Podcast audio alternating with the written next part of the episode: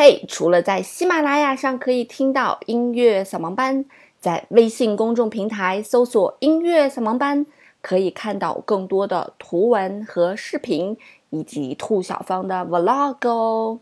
我在那里等着你，只要在微信公众平台搜索“音乐扫盲班”就可以找到喽。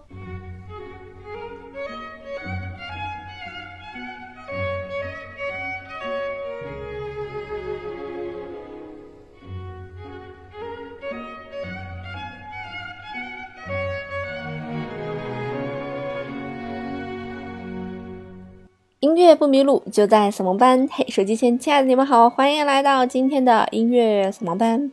那么在节目开始前的这首音乐呢，大家一定很熟悉吧？不管你是在哪里听到这首音乐，这首音乐应该算是古典音乐里面的大流行金曲了。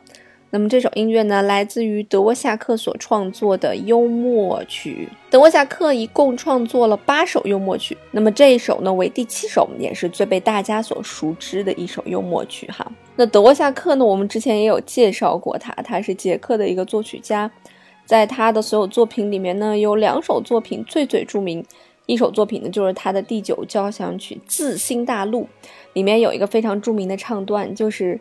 念故乡，念故乡，故乡真可爱。那么还有一个非常有名的旋律呢，就是这首幽默曲的旋律啦。这首作品呢，是德沃夏克差不多在五十三岁的时候所创作的一一部套曲哈。那么当时呢，他正在捷克的一个叫做鲁索卡的地区度假，所以在这个度假的期间呢，就写了八首幽默曲。原先呢，都是为钢琴所写的小品，很短的作品。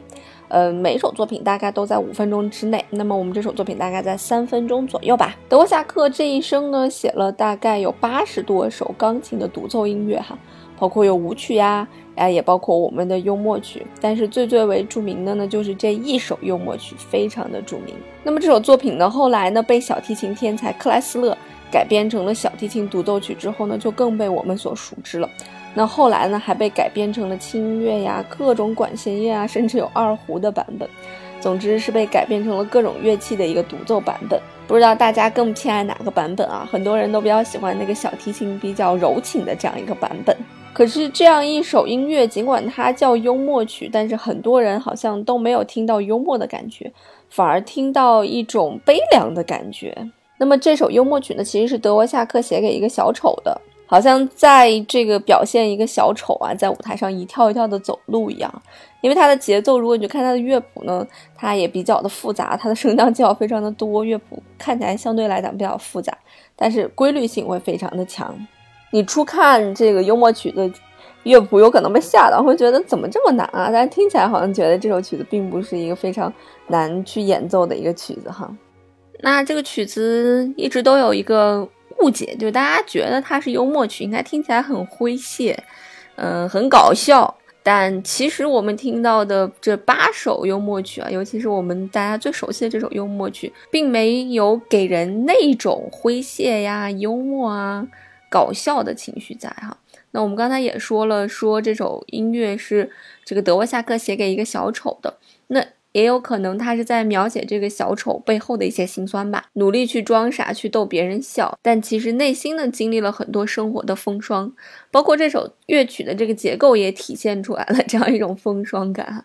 就这首乐曲呢是以 A B A 这样一个结构去写作的，也就是说前后两段是一样的旋律啊，就是我们熟悉的这个旋律。那中间呢有一段旋律听起来十分的哀伤啊，我们可以先来听一下。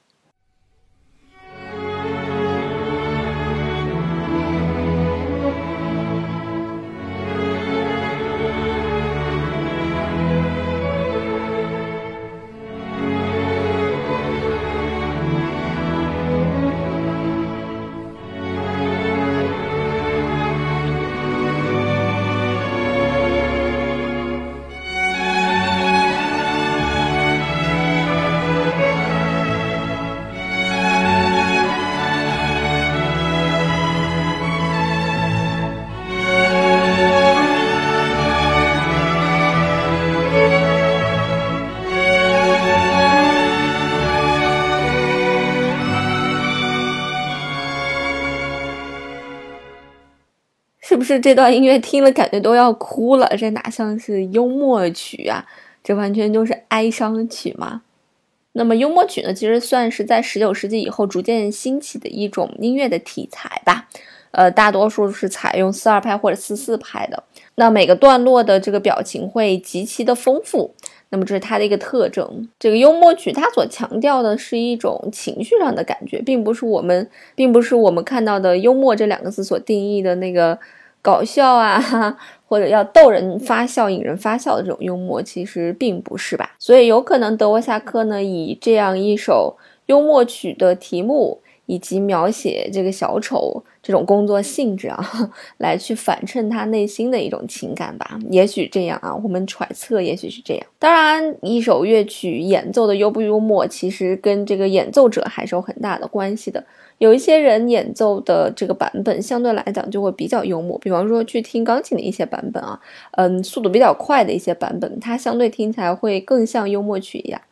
那如果听比较慢速的版本，尤其在听一下小提琴这种版本，你听起来似乎就觉得不那么幽默了，反倒变成了一种哀伤曲了。但是我觉得也是因为这种反差性，才让音乐啊、美术啊，嗯，很多的艺术形式那么的吸引人。如果只是一味的顺从的话，好像这种音乐形式、艺术形式就没有那么吸引人了。那我们简单的介绍一下德沃夏克吧。德沃夏克是生于布拉格的一位作曲家。在布拉格呢，有两位伟大的作曲家，一位叫做德沃夏克，一位叫做斯梅塔纳，呃，这两位都非常有名。德沃夏克最著名的就是《次新大陆》了，那么斯梅塔纳最著名的就是《沃尔塔瓦河》了。我个人非常非常喜欢捷克，我非常非常喜欢布拉格，所以我也非常非常推荐东欧，大家一定要去东欧看一看。德沃夏克和斯梅塔纳呢，他们所创作的这种音乐类型，一般来讲会被称为说是捷克的民族乐派。其实，在这个时候，在欧洲呢，有很多民族乐派的音乐家，比方说像柴可夫斯基，那他就代表俄罗斯那个乐派；再比方说格里格和西贝柳斯啊，我们没有提过西贝柳斯。那么西贝柳斯的芬兰颂呢，就相当于是北欧那一片了。那么像印象派，像德彪西这种，那就是法国那一片了。那当然还有德国和奥地利这一个大的这个古典音乐的这个核心哈。那都可以被称作是一种民族乐派吧。当然，德奥可能称民族乐派有点牵强，但是其他这些国家的音乐家呢，他们都融入了自己民族音乐的特点或者民族音乐的一些小调。在他们的音乐当中，所以把当时的那种民族的音乐呢发扬光大了，所以我们就会把他们归为民族乐派作曲家里。那么德沃夏克呢，生在布拉格近郊的一个小旅馆主和这个肉商的这样一个家里面，家里条件其实并不好，所以他的童年呢 也需要干一些杂活哈。那么十三岁的时候呢，他就呃这个子承父业当起了这个土户学徒。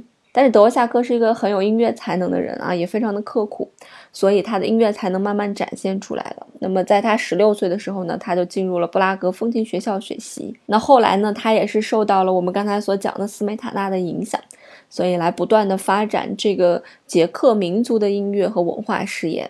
后期呢，德沃夏克去了美国，担任了纽约音乐学院院长的职务。哈，当时德沃夏克已经五十一岁了。那么他在美国非常思念自己的故乡嘛，所以就写下了《自新大陆》，就是来自新大陆的呃问候吧，可以这样说。那么他这一生创作了很多题材的音乐，啊，有十二部歌剧，还有这个神剧、清唱剧、九部交响乐、五部交响诗、六部协奏曲、三十二首室内乐。还有很多这个独奏曲啊，钢琴的、小提琴的都有。那么它最最著名的呢，除了我们的幽默曲之外呢，还有这个《自清大陆》，还有一部歌剧叫做《水仙女》啊。德沃夏克呢，最后是在布拉格去世的啊，终年是六十三岁。那么整个幽默曲呢，一共是有八首小的作品，大家都可以搜来听一听。其中比较有趣的呢，第五首非常具有东方的色彩，大家也可以搜来听一听。那我相信大家听完一定最喜欢的还是第七首，因为它旋律实在是非常的优美，也比较容易去记忆，而且大家听惯了嘛，所以更容易留下印象。那总之这几首作品呢，都是一个小品的形式出现的，就是篇幅都比较的短。好啦，今天为大家介绍的德沃夏克就介绍到这里啦。那在节目结束前呢，要做一个小广告啦。因为最近在创业嘛，所以做的这个项目是，呃，这个少儿的，应该算是儿童的，四到八岁的一个音乐加英语的启蒙，每天十分钟的时间就可以音乐英语一起启蒙啦。如果你家里有宝宝呢，可以来试听哦。这个项目目前还在筹备阶段，正式的运营在四月中。如果你感兴趣的话，可以加小助理微信号。F y f y 幺零二四幺零二四 f y 就是方月嘛，幺零二四是我的生日。好了，音乐不迷路就在扫盲班，我们下周再见喽，拜拜。